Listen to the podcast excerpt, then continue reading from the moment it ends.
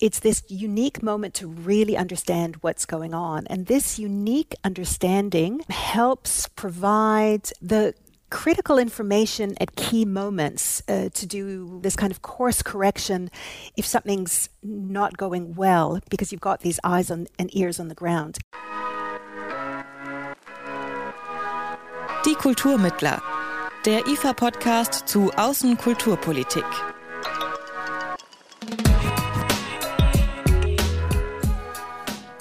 Hello, and welcome to today's episode of IFA's podcast Die Kulturmittler, the title of which can be translated roughly as the Cultural Conciliators. My name's Dan Wesker, and you've just heard my guest for today's episode, Teresa Pearce Laanela. This unique understanding that she describes can be provided by election observation, and that's what we'll talk about today. In Germany, the upcoming federal elections are all over the news, the elections being held in September. People in Germany might be excited, even worried about the outcome of the elections, but they're probably not really wondering if the ballot will be fair or afraid that their votes won't be counted. Nevertheless, for the German elections, there will be an election observation to make sure everything is going correctly. But how exactly does election observation work? And what does it take to support a country's democracy from the outside? My guest in this episode has a lot to say about these topics. My name is Therese Pearce Laanela, and I'm the head of the team of electoral processes at International IDEA. Now, this is an organization that Germany is a member of that advocates for democracy and, and uh, excellent elections. I've been working 29 years in elections. I began with UN peacekeeping, but now I work towards election authorities um, all over the world. And my higher degree research has been on trust and on corruption linked to electoral processes or electoral systems. So that's me. Advancing and fostering democracy is an important concern to Germany's cultural relations and education policy. With the Civic Funding Programme, IFA supports civil society actors in preventing crisis transforming conflicts and creating as well as stabilizing peaceful social and political systems. IFA has also supported projects of International IDEA, for example, in conducting a youth dialogue about the constitutional reform in Lebanon. That's just one example of the way International IDEA works. As Teresa Pearce Laanela said, International IDEA's main goal is to support democracies around the world. With regional offices in 18 countries worldwide, the organisation focuses on topics such as constitution building, parliaments or gender equality and inclusion in democracies. And, of course, elections. And elections are a theme where Teresa Pearce Laanela is an expert. So I asked her, what does an international election observation mission look like? Now, they can vary in size, but they normally have the same components, regardless of whether it's small or large. Firstly, it has an on the ground eyes and ears component. This could be short term observers at polling stations or long term observers following the preparations, the campaigning, voter registration, and so forth that happens before the elections always there's also um, specialist expertise on the team. And this is usually around areas that have been pre identified as possibly problematic. Usually, someone who is an expert on the legal framework, but also perhaps on political financing or on technical issues. And then there is always a high level component. And these are the members of the mission who meet with um, the high level candidates, and they get a sense of the political stakes of the elections at hand. So that's usually what an election, um, uh, international election observation mission looks like if you were to meet one on the ground. We've got an example there of, of, of how it works, you know, if everything's going to plan and everything's normal. Could you perhaps give our listeners an example? Of international election observation in a in a post-conflict region and its impact. Sure. Um, well, I can give uh, two examples um, from from ones that I was directly involved in, and that was uh, Guinea in uh, 2010, and then Tunisia in 2014.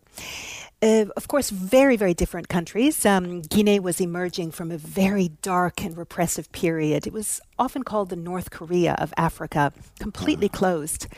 But in 2009, it opened up. And uh, Tunisia, of course, is much more well known, a very modern um, country, and um, it, in the, the follow up to the Arab Spring. So, those were two examples that I was directly uh, involved in. And in both cases, the uh, International Election Observation Mission, it did more than just be on the ground. It really signaled international interest and, and care about the democratic trajectories in both those countries. So, in the case of Guinea, it was a welcome back to the international community and uh, signaling that we're, we're here for you now and, you know, uh, and boots on the ground. Also, in both cases, the long term observers, that is, those, those members of the election observation mission who were on the ground nine months before the elections or seven months before the elections, they were able to give very discreet and quiet early warning course correction, both to the election authorities and to the authorities within the country, but also to the international community. Just, um, mm, just a heads up that this doesn't seem to be going very well. Um, it could be maybe a flare up in a particular province, um, a worry about violence, or it could be something wrong in the election procedures themselves that could be corrected. These tend to be under the radar, but are extremely important components.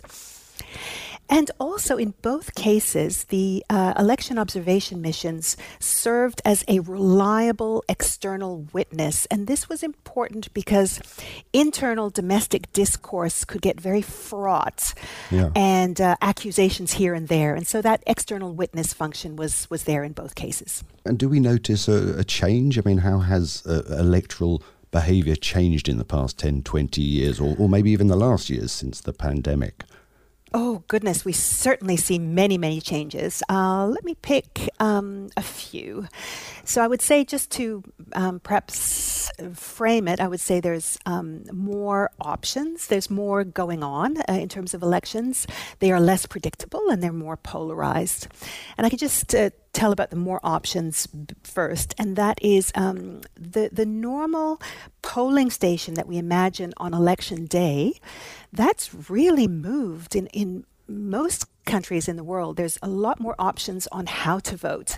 And the COVID pandemic really accelerated that trend. And so now we see an increase in advance voting and postal voting, um, experiments with smartphone voting. And this is bringing election management uh, to a whole new level of, of complexity, new costs, uh, new uh, capacities and skill sets needed to manage an election when there's so many different um, types or, or uh, ways of, of voting. But yeah. of course, it's more convenient for the voter um, less predictable, and that is uh, the pandemic. Nobody predicted that. It affected elections profoundly. People weren't supposed to meet. That's what you do when you go to uh, to vote. But also, whether it's cybersecurity or security issues, terrorism threats, and so forth, or now um, uh, intense weather conditions. How do you organize an election during a, a bushfire or, or, a flood, as you've seen in Germany? Right. This is something that's also affected, and then more polarized in terms of discourse. Election observation missions, I mean, they're not only carried out by international organizations such as the EU, but also by local and international non governmental and civil society organizations. And you touched on that a little little bit earlier, but what role do local observation groups play in election observation? Their role is critical. It's their elections. And um, so they are the real eyes and ears and boots on the ground. They have the range and the access uh, to what's going on. They have a local understanding, uh, often local language understanding as well. They can see what's going on. They can mobilize their, their people. Um, but importantly, what domestic organizations can do is they can do the advocacy that's necessary um, after the elections to ensure that the changes that they want to see do go through in legislation and so forth. So they can keep that long term eye on what's going on and, and follow up. So that's extremely important. But I should mention also that there's um, a really nice um, cooperation between domestic and international monitors that can be very important. This is for a few reasons. Domestic election observations can sometimes be caught up in uh, reputational issues. Most yeah. people, they will be well known to people, and their ability to be impartial is often questioned. Perhaps the head of the uh, civil society organization is seen to be aligned. Uh, so, in that sense, um, getting backup from an international, in terms of your findings being correct, that backup, um, having your voice amplified by an international monitoring group can really help uh, a domestic group. But also, the international observers have global experience and they can help put what's going on into a context, which can help um, uh, domestic observers course correct in case they're getting too excited about something that doesn't necessarily need to be a problem for the election results. Speaking of international external observers, the German Federal Foreign Office names democracy building aid as a key part of crisis prevention. More precisely, their guideline for democracy aid consists of the following four aspects election observation, education work, promotion of political participation and of the independent media, and support for constitutional organs. I asked Teresa Pearce Laanela why election observation is considered such an integral part of democracy support. One reason it is, is that the deep uh, understanding that comes through election observation it's it's this unique moment to really understand what's going on, and this unique understanding um, helps provide the critical information at key moments uh, to do, I guess, as we were discussing before, this kind of course correction if something's not going well because you've got these eyes on, and ears on the ground. It also, the recommendations that an observer report makes, they provide a blueprint for where to focus uh, democracy support resources um, following the elections, where, where the areas of, of need are or where the weaknesses are. But also because it is part of the trust building arsenal or portfolio to build trust in the electoral processes or domestic processes that are in play. So it's it's part of the the, the, the toolkit. International uh, IDEA has a mandate to support democracy worldwide. Broadly speaking, what are the main trends in democracy and elections more specifically over the past 10 years? Well, let me just give you a really, really fast 25 years. And that okay. is when, from when I first began. And I, this will just take a few seconds. But in those days, we really, there was an enthusiasm and excitement about building democracy. And so many of the tools for supporting democracy were about that, that, that building uh, a, a new, a better world, and so forth.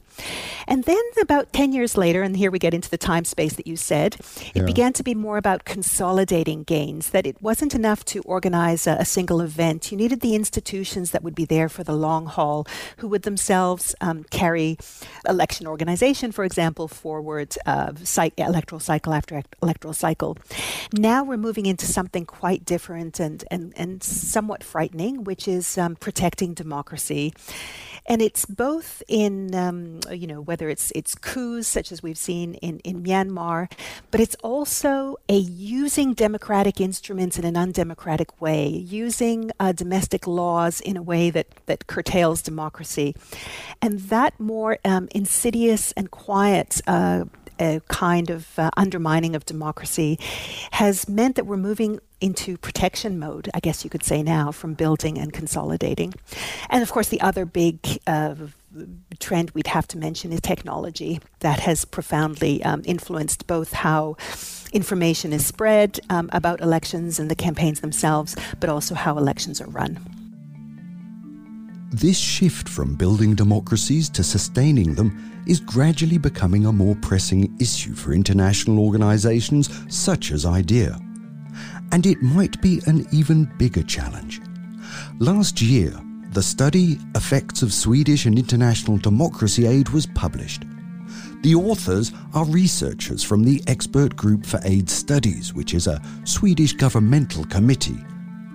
And their report says that democratic aid is usually more effective in supporting the development of democracies than in preventing a so called democratic backsliding.